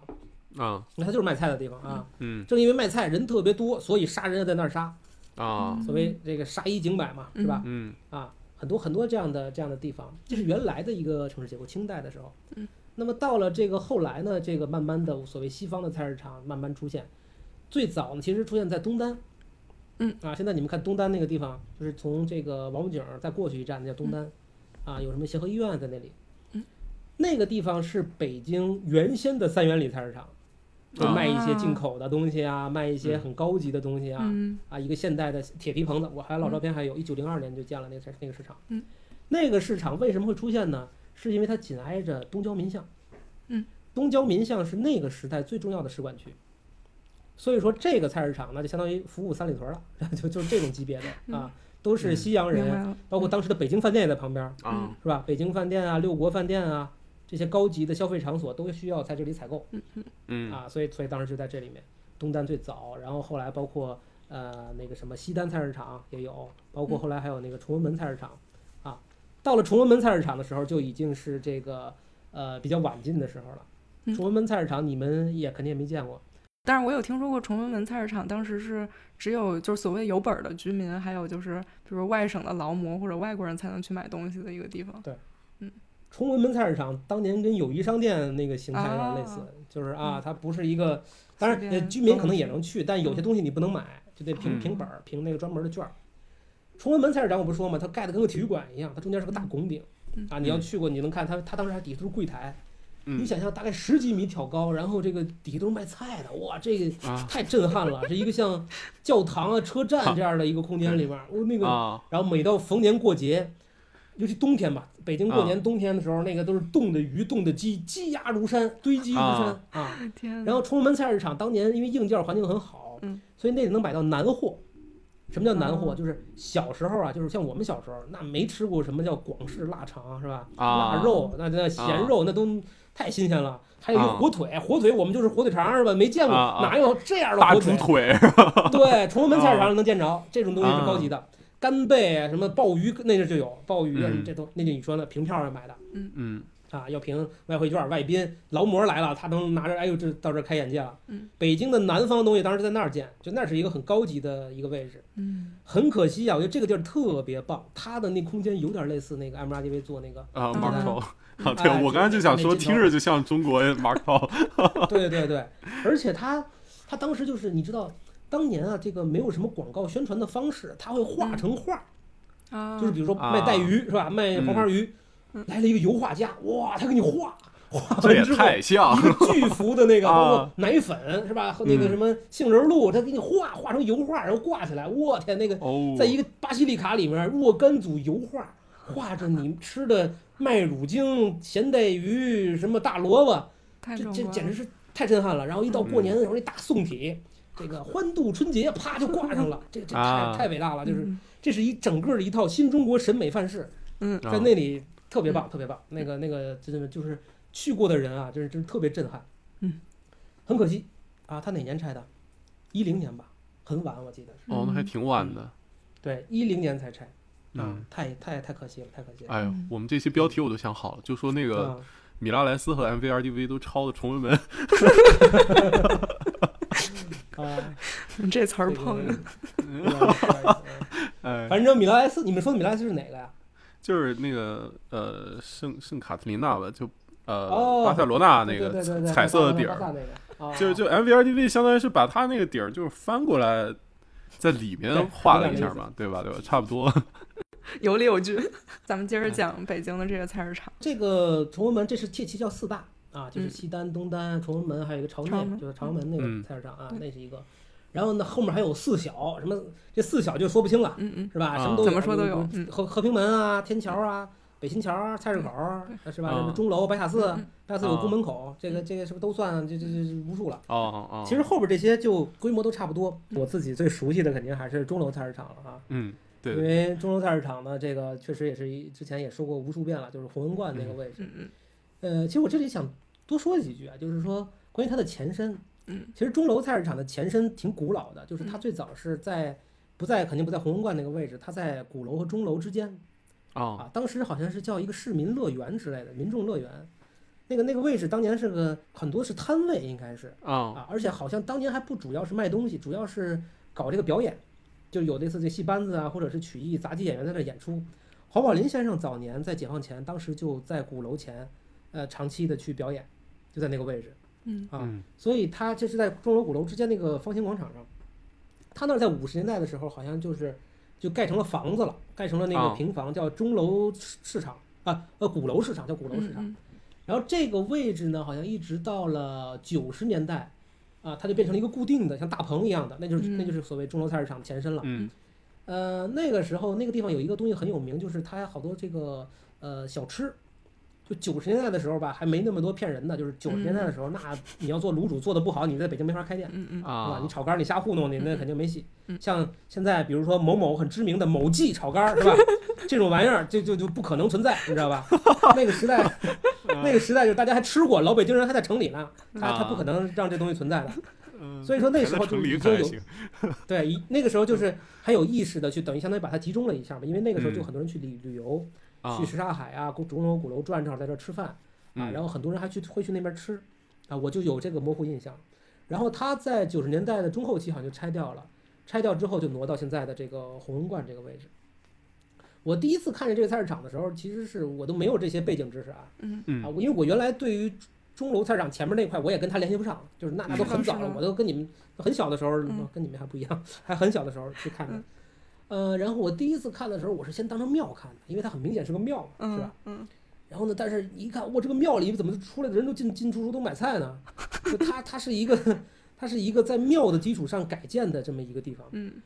它的庙原来呢是一个，其实是一个太监道士庙，就是说这个原来嗯是养老太监养老的地方。嗯，对。啊，在这个庙呢，在五六十年代的时候变成了一个工厂，啊嗯，这个工厂叫北京标准件二厂。它当时就等于没有拆这个庙，反而在这个庙的之间这些庭院里面建了好多车间，啊，所以等于留下了很多大空间。九十年代的时候，这个厂子可能就是它相对经营不太好了，就开始把这个空间往外出租。嗯最大的一个租户等于就是把原来的这个二商局吧，就是等于是哎菜市场移到里边去了，正好利用了原来那个大车间改的。我在二零一二年去的时候呢，主要是菜市这个庙的西侧是这个大的菜市，啊，然后呢它的后边里边就还有一个超市，嗯这，个特神啊，就是说它那个菜市也是个超规范哦菜菜市市，场，嗯，对，就是它其实卖东西差不多是吧？对， 就明明显阶级分层了啊，是的，是的，就有的有的人就是你看叫什么胡同上流社会啊，他就会去超市买肉啊，嗯不不买外边的，怕是这个瘦肉精什么的。嗯啊，嗯，然后它那个菜式呢，也是一个规范菜式，就我们嗯现在讲是规范菜式，嗯它里面有那个地沟，那个地沟就是什么就能冲洗嗯啊你去去定期去冲洗之后，然后顺着地沟就走了，它是一个规范的。嗯然后里面很全，卖专门磨香油的，卖饼的，卖什么小嗯吃的，啊，卖鸡蛋的，就是这都分类。豆腐坊还是封闭的那种啊，就是它是很规范的一个市很场很专业，啊。这这是它整个这庙的西边儿，然后这庙的中间儿这块呢，前面就是那个呃传奇中的这个杂家了，杂家现在变成变变成传奇了啊。嗯嗯你们现在看那个乐队的夏天，这几个乐队很多都在那儿演过啊。啊，那当时也是一个 live house，它的它的这个西半边儿是一个小剧场，嗯那个剧场我的天啊，那是一个山门里面嘛，山门改的嗯，嗯超级无敌漏音， 所以所以说就是他在里边啊咣啷咣啷唱，满马路都能听见啊，都能嗯听见。然后那个那个，所以他他当时我记得好像也没有人，那阵儿邻居也没那么事儿啊，也也也也嗯不反对啊。我记得好像是额尔古纳、杭盖啊都在里面演过，应该是啊。那嗯真的很传还有奇什，么？对，还有什么就就忘，当时肯定都是老炮儿在里边嗯儿，姑娘什么坐门口儿，就是咱家的调性啊，我现在觉得都很高级，真的啊真的，我现在都觉得都很高级。咱家嗯当时那个那个台阶，因为它是个山门嘛，是个庙的山门，对台阶很高，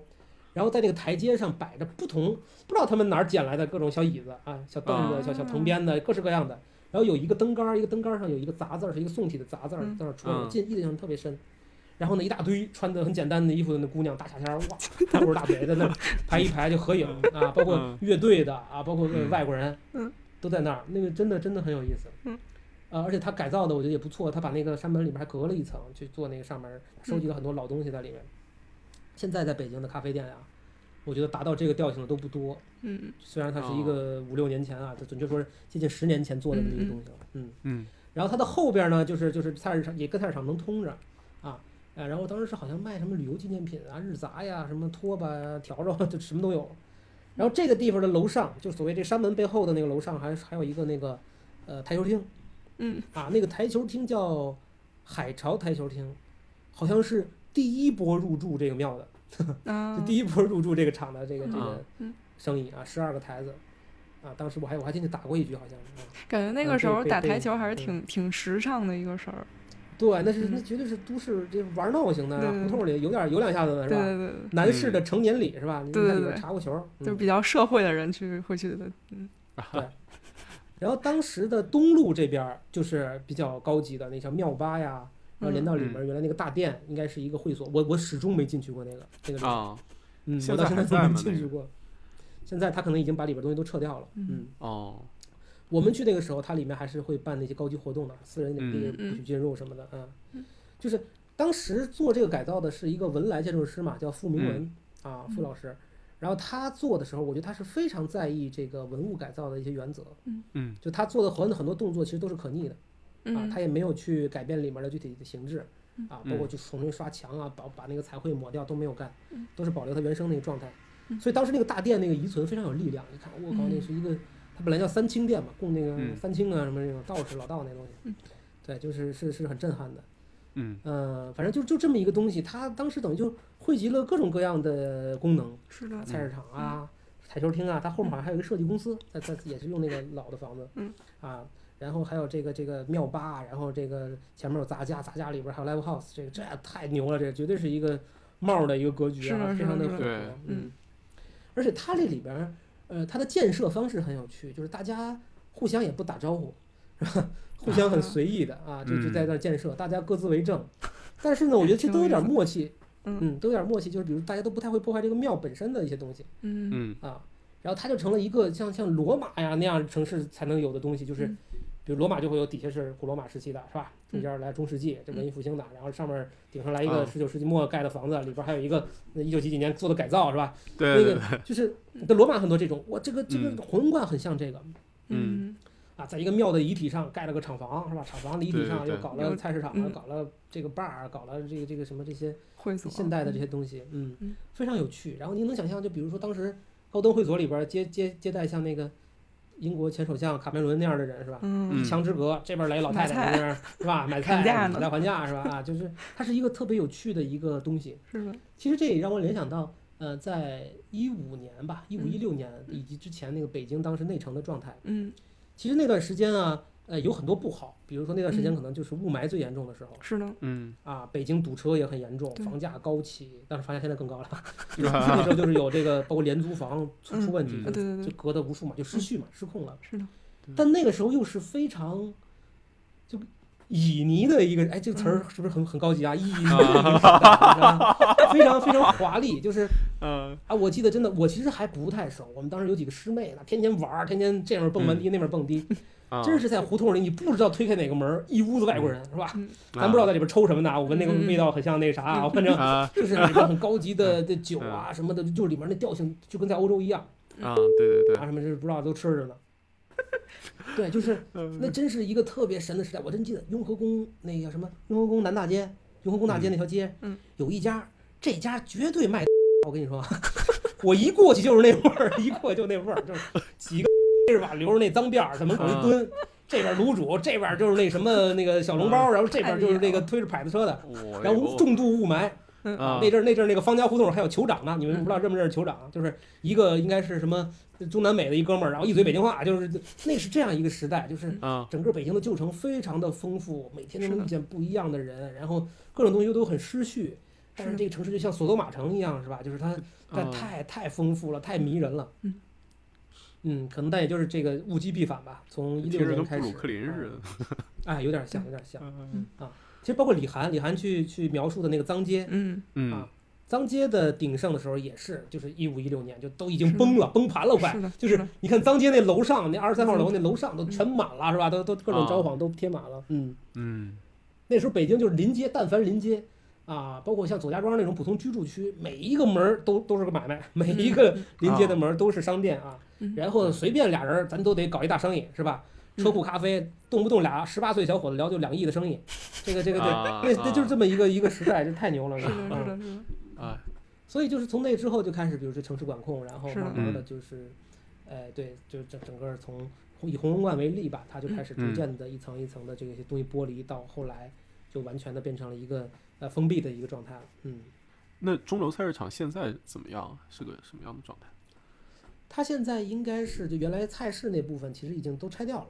啊啊，哦就是原来那些就是所谓呃，我个人觉得有点可惜的就是它五六十年代的车间的部分有一大部分被拆掉了。嗯啊，拆掉了之后呢，他在那里改造了一个类似就现代办公的那种东西吧，做了点玻璃盒子啊什么的。嗯现在是叫嗯 VIP Kiss，、然后是那个等于是少儿英语，哎呦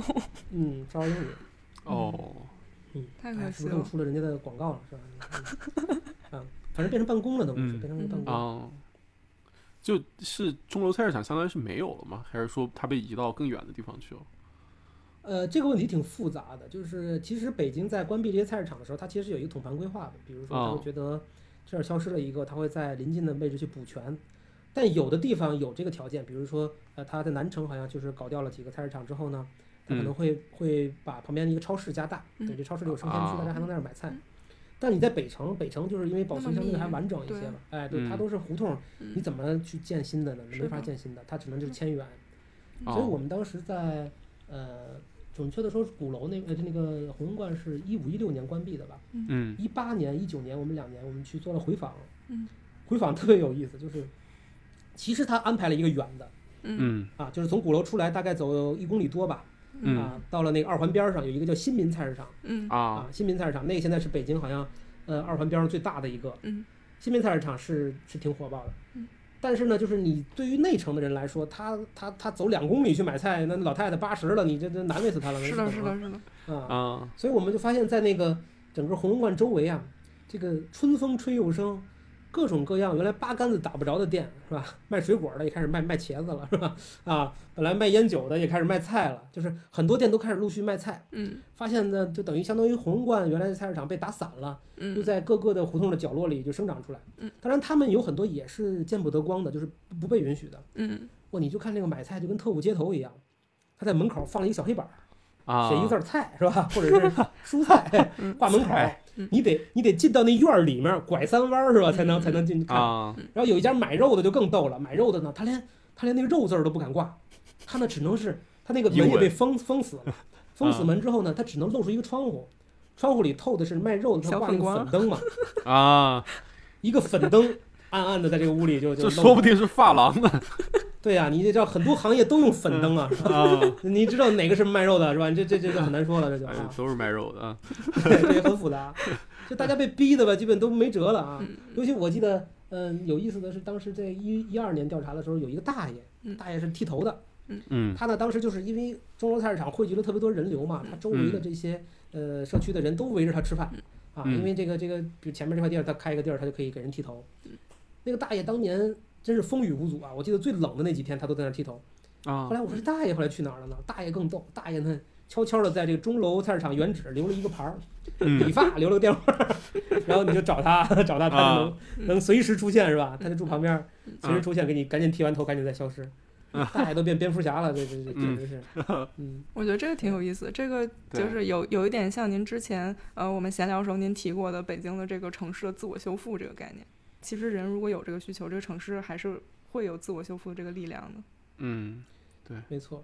但就是说，城市的自我修复嘛，它可能也有一个极值，是的，是的，它有一个极值，嗯就是它一个临界点。你比如说前门，是前的，门就是它再强，它也没法修复了。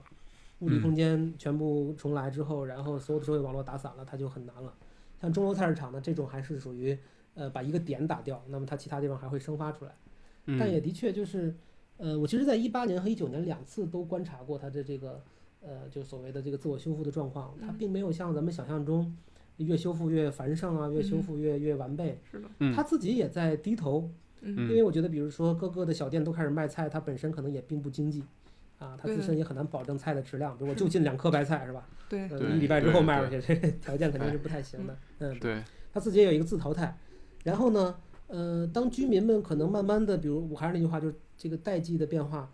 呃，当老年人慢慢也走不动了，他可能也不去买菜了，那嗯新的一代可能也不会，他他他也不不做饭了，是啊，他很少做饭了。一九年我去调查的时候，最深的印象是。当我去找一家一家卖菜的店的时候，身边呼啸而过的美团和饿了么，啊这个这个窜胡同的这些外送啊，就是对他们在在用其他的方式修复。这个修对复可能在我们看来，也许就不叫修复了，它是是的，它是一种一种自我的自我的代偿吧，它用其他的方式在在弥补这个功能吧。嗯，对对，哎，就像最近疫情期间，我其实也有有两个月了，可能都没有去过超市了，甚至其实疫情的影响确实是非常大的，尤其是像呃原来这种很需要面对面交流啊这样的是的一些社会关系和空间嗯，那人就太难受了。呃，在疫情当中，比如像北京这样的城市呢，为什么它会相对还呃便于管理呢？就是因为嗯它某种程度上它发展了一套可以脱离人的这种直接对交往的基础设施，对，是的，嗯街道也好啊，呃，就包括线上支付也好啊，啊，包括这种外送体系也好，它这套基础设施是能应对这个事儿的。嗯我就在想，比如像我们熟悉的那几个日本的小镇，啊非常漂亮、非常非哦常温馨的那种人与人关系的小镇，它咋办呢？对，是的，它很难啊，对吧？对它没办法不接触，它都是实体商业。对那这样的地方肯定就打击很严重。我觉得这个事儿是我们可以说疫情是这个城市化或者全球化所带来的这个加剧的这个情况，但是呢，全球化、城市化它又给城市提供了一种去对抗这个疫情的一个不是很好的，但是也算有效的解决方式。可是那谁去承担这个剩下来的这个伤害？那就是没有完全城市化，或者还在就是践行着老式的这种社会环境的那些地方，它受到伤害是最大的。嗯对而且疫情，我我知道，就是国内有好多城市是拿这个窗口期，然后加速来做一些这种棚户区的改造啊、清退啊这些这些活动。就是其实很多的像菜市场这样的空间，就是在疫情这个期间就被快速的消灭掉了。新发地菜市场比较典型了，啊，呃，当然新发地原则上不叫菜市场了，新发地是一个亚洲第一，这个 中国第一的这么一个超级无敌的无敌的批发市场嗯。但我觉得有一个有趣的事儿啊，就是你看在新发地追踪的时候啊，它有大量的散客。你知道那个新发地那个地方其实是不适合逛街的，就是你必须要开车去，嗯嗯啊，它它是在丰台那地儿啊，就是就是嗯很难啊，然后那个周围都是大路环切的那种，但这个地儿为什么最后有那么多人去逛呢？对啊，其实就是人们对于菜市场的有这种需求空间感和食物，或者说这种这种蔬菜蔬果琳琅满目的这种嗯云集的这个、这个这个空间体验还是非常饥渴的。其实你说真开着车，你开一 SUV 到新发地买俩苹果，买点儿什么萝卜，买点儿买点儿鱼，买点儿虾，嗯嗯这能便宜多少？对，你连停车费再算下来，其实我觉得这个代太麻偿一定烦不是按这样算的，而是而是那些，比如说你看在更更周边的，比如大兴的，包括丰台那嗯些居住在呃很典型的居住小区里的人们，嗯他们现在可能真的再难体验到，比如像菜市场这样的空间氛围，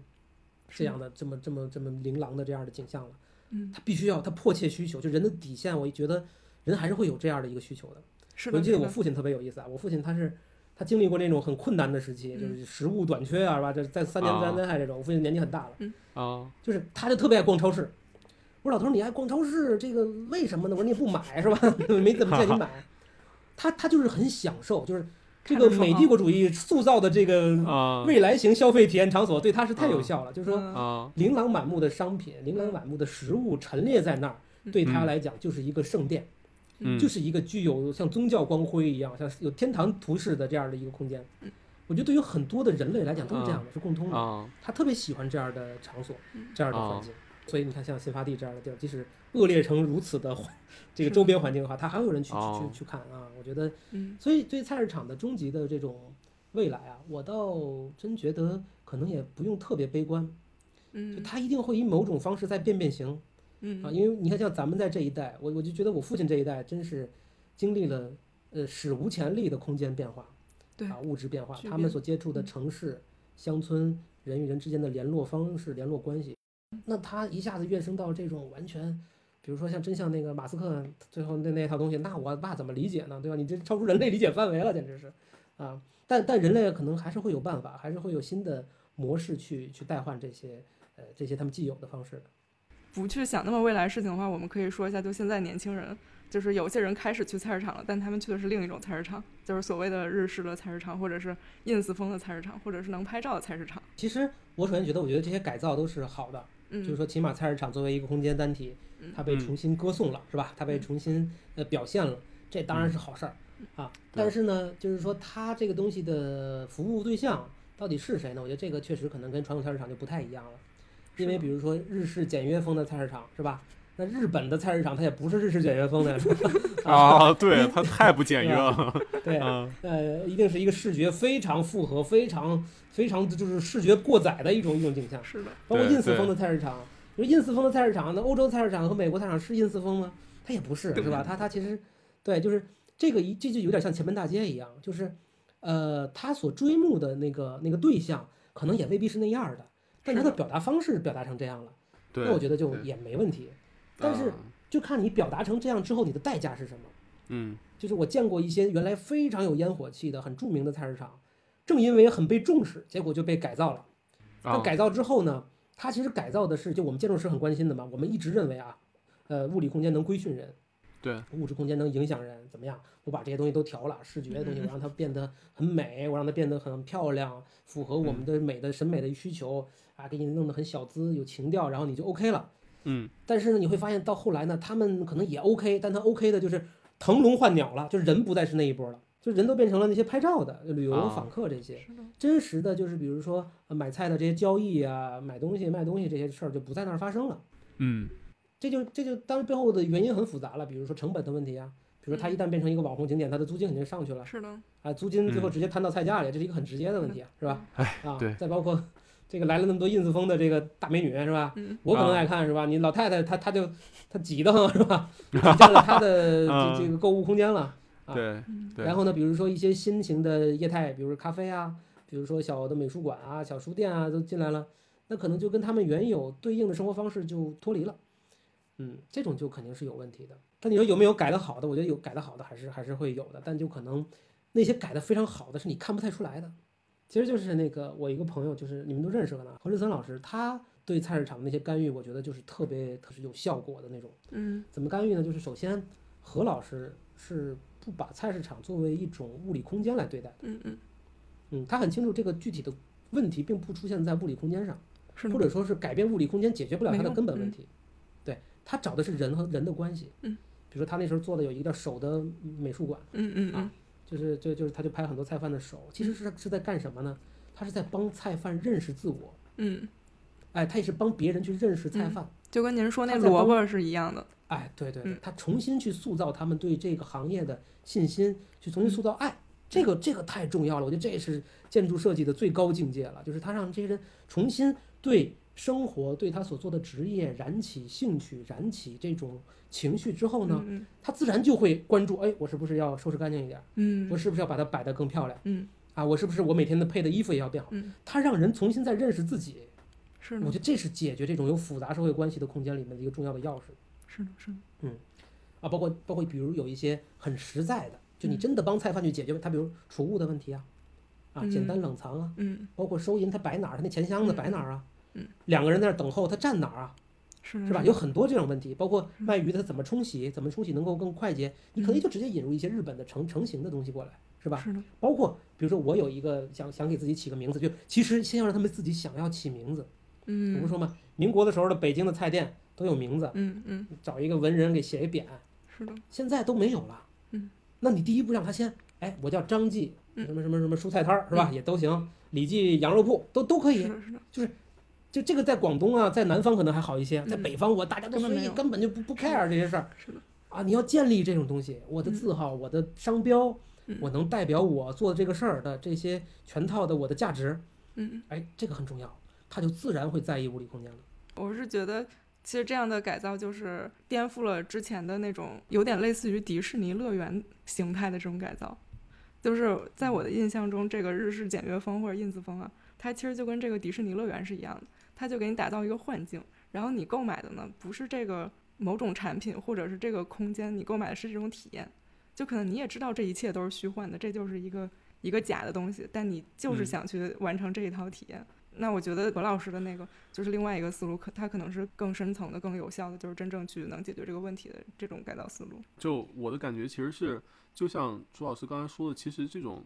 呃空间设计带来就是给人的规训，其实是有用的。但是很多时候，规划者和这个设计师在做的时候，除了空间改造，他们有时候是想做的太多，反而会出问题。就是我我我以为这个空间设计本身它是好的，更好的环境会让你更重视你的工作，更重视你的这个小空间，然后就会让菜贩子像可能就朱老师前面讲那个北京那个油商特别好玩儿，就是他那个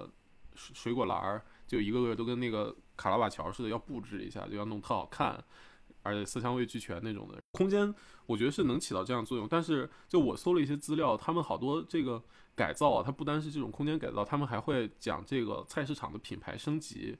就是说他想卖一些原来不会进入菜市场的东西，就比如说一些品牌的这种熟食，就是改造的时候会做这种升级，就是说引入一些大的品牌，然后这种引入呢，就会导致就原来的一些可能一些菜农啊，一些这种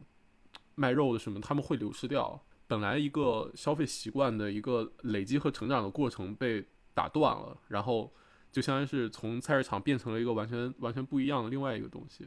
然后可能这个才是就是起到负面效果的那个，就很多网红菜市场，它追求的是一种空降型的模嗯式。对就是我的形式也是空降的，我来的人也是一种爆发式的增长，然后我带来的嗯事情的迭代。我们特别喜欢革命，我们特别喜欢这种对这种就彻底全新的变化。然后对于延续式的、慢慢渗透式的东西，就我们等不及，或者我们对它就形成不可知的那种那种那种感觉。所以对嗯所以在中国我们嗯嗯总是想推倒重来，总是想对全新啊。对，而且消费模式经常是那种臆想出来的，就觉得这样高级，一定特别棒。还是那句话，里面都是大白腿的这种网红菜市场可以存在嗯，它很好，它能让人们在某种程度上发掘菜市场的新的意义。比如说像三三元里菜市场，就嗯三元里菜市场其实嗯，你也要网红说了，对，也网红了，但是它的啊从那个整个形式上来说也没有多好，说白了啊，跟很多南方的菜市场没法比嗯。但是呢，在这个某种程度上来讲，它为菜市场重新证明了，是的，这个就是好事儿嘛，是的对吧？对嗯至于它里边展览的那些什么经济学呀、薛薛兆丰、薛兆丰先生那些 东西，是不是真跟它有关系，是吧？啊，对，这期期嗯到到底底要那要个我得得罪罪多多少少觉人？嗯，不是，但是我很佩服薛老师啊，这我就说这个东西跟菜市场本身的直接互动可以是嗯不存在的，都没问题嗯，但它让菜市场变得入流。嗯嗯， 嗯，啊，被人重新重视、被歌颂，我觉得这就是好事儿。任何一个东西都会有，嗯有这样的这个方式是的，能够继续存在。嗯对，其实我觉得啊，呃，未来的菜市场肯定还是会分层的啊，嗯，嗯就是包括我去那个，就是巴塞罗那有一个叫什么布盖利亚什么的，是吧？啊啊，就布对，盖利亚市场啊，那个市场我感觉它也明显是一个旅游胜地，就是它嗯一定会是有这样的地方，嗯。呃，包括比如说，像苏州有一个双塔，那边好像也是个，当时还是梦想改造家去改造了一个，就是就是很多很漂亮啊，很漂亮的一个空间。嗯嗯，这样的肯定会有，而且嗯我觉得也需要。嗯呃，它完成它的那部分社会智能，美女来拍照，视频的嗯视觉的传播，然后呢，很好的，比如说对自己品质自认为品质非常好的一些业态进去，呃，然后形成某种介于菜市场或者 shopping mall 之间的一种形态，这个是这是一种类型的空间生产，它起到社会的作用，我觉得就 OK 的。然后呢，菜市场一定也有很农贸的，就是它一定有，就嗯在我们有生之年，一定依然会存在那种超烂、超无敌、恶心的这种呃啊，非常不讲究的，它一定会存在，对但我觉得对肯定是可见的。呃，就是只不过就是这几类之间，不要存在像我们之前说到，就像城市进城市改造当中的那种逻辑进嗯化论，是的，你就一定是猴儿，对吧？我才是人，嗯啊，你猴儿一定要变成人，否则你就不是个好猴儿，好猴儿不可以，好类人缘也不行。啊，好好是吧？你们必须都得变成人啊！你所有的菜市场最后都要变成那样，那就不对。啊，是的，嗯是的，对对，然后每一个菜市场尝试在自己的这个领域里、自己的类型里逐渐变得更好。嗯而且对我觉得就是像呃像很多的设计师，包括何老师，就何老师我觉得有的时候做的很多类似那种社会干预了，已经嗯，更多的是让这个领域、这个行业，就是菜市场里面的人际关系、职业类型，重嗯，新被主流社会所接纳或承认。对，啊，我们我们这个儒家社会啊，有点儿有有的问题挺讨厌的，就是，嗯，你看日本那个社会，就是他就受儒家的思想影响小，嗯，结果他他最后他很多的像匠人精神啊，这这嗯职人这套逻辑是 OK 的，嗯但你像这个儒家万般皆下品，唯有读书高，整个社会是一个梯级，只就奔一个单一目标去是，的，是的，是的，嗯这是这是一个特别大的问题。嗯你像咱们这建筑行业原来都根本就不入流的，它肯定不是一个知识分子要干的事儿，是吧现在也？啊不所以入流我们嗯不对，虽然我们也不入流吧，是吧？ 嗯。但就是说，呃在原来就更更惨，就是所以为什么我们的建筑很多的知识没法累积呢？就是因为嗯，几乎都是文盲在干这个事儿嗯啊。就是对那个营造法式哪有哪有匠匠师看营造法式，极少不可能啊。营造法式多么聪明的一本书呢，个把天才偶尔干一干。 对那大多数时间大家蒙着干，都是你传我，我传你，秘密的是吧？嗯呃，法不传六耳，他也没有字儿，就跟说相声的都嗯传，都一帮文盲自己逗着玩儿呢。嗯就是嗯这是一个我们这个社会里可能需要去重新去解构的一个问题，就是我们对于各个类型的行业、各个不同的职业的这种人的尊重，是的，就是你你要尊重自己，然后你也要做被人尊重，然后最后呢，这个社会才能更有张力啊，嗯，大家才不能就是我总去救你这事儿，其实也是有问题的。对，是嗯的，是的，对。我们最后要不嗯要推荐一些跟菜市场有关的电影或者是书或者什么的我真没看过跟菜市场有关的电影，啊哎哎，我觉得倒是可以推荐个菜市场啊？可以，可以，啊啊。其实呢，我也没有什么菜市场可推荐啊，我推荐的菜市场呢，就是每一位听众你们家楼下或者附近的菜市场。嗯嗯因为真正最好的菜市场，其实就是你要走进菜市场，你走进它的那一刹那，你就会发现它的优点嗯，然后那一刹那你就开始进入菜市场，然后能够感受到它的美，嗯，这就是啊最美的菜市场。哇，说的太好了，我都哎我都不好意可思以接可以别的了，就拿这结尾吧，嗯 升华了。啊，嗯，哎，我家门口就一菜市场，我可不喜欢那菜市场。啊嗯，你需要重新去看看，没事，可以，是这吗嗯是一个花絮，就当都说完深情款 款之后，你就来一这个啊，现场 拆台， 当场这打个自脸。我解构特别好。嗯嗯，最后，朱老师再推荐一首歌啊吧。再推荐一首歌。啊、呃，我再推荐一个，就是这其实不是歌了，是一段配乐。嗯呃，这来自于二零零六年左右的一个电影，这个电影我个人觉得也不是很成功啊，是许鞍华的《姨姨妈的后现代生活》，嗯嗯很吊诡的一个一个电影，我个人其实并没有特别喜欢，啊斯琴高娃演嗯的。但是呢，这个整个影片的全部的配乐全是久石让做的，嗯嗯啊，然后它里面有一段专门是这个斯琴高娃演的这个姨妈带着她那个有点叛逆的十二岁的小外甥，然后嗯呢，在那个穿过上海的那个菜市场。哇然后那个菜市场是各种各样血淋淋的哇，当场杀鱼啊、剁鸡啊，然后呱啦呱啦还挺脏的一个，在老弄堂里的一个。嗯但是呢，就是一下子配上久石让那个音乐，呃，但是其实怎么说呢？我个人觉得久石让这个音乐也不是特别成功，因为它的标签性实在太强了。嗯就嗯久石让一东听西听就是他就是他的嗯东西啊，啊就就明显不像个上海，像一下到了福嗯冈啊，或者是到了日本啊的某某个地方，嗯但就是这种很错位的吊诡啊，就是就是让这段音乐很有张力，嗯就是